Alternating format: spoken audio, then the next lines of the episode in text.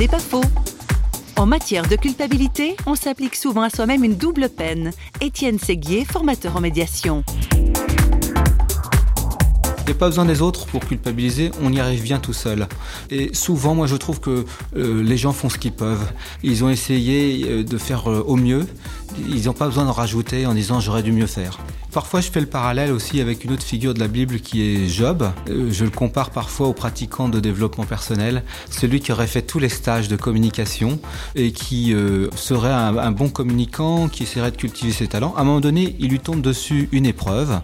Ses amis, qui sont des bons amis, lui disent Mais t'aurais pas quelque chose à te reprocher? Et parfois, dans la vie, on a des bons amis comme ça qui veulent nous aider en disant Mais tu pourrais pas te reprocher quelque chose? Bah, Comme Job, souvent on peut dire Bah non, je crois que j'ai fait au mieux. C'est pas faux, vous a été proposé par Parole.fm.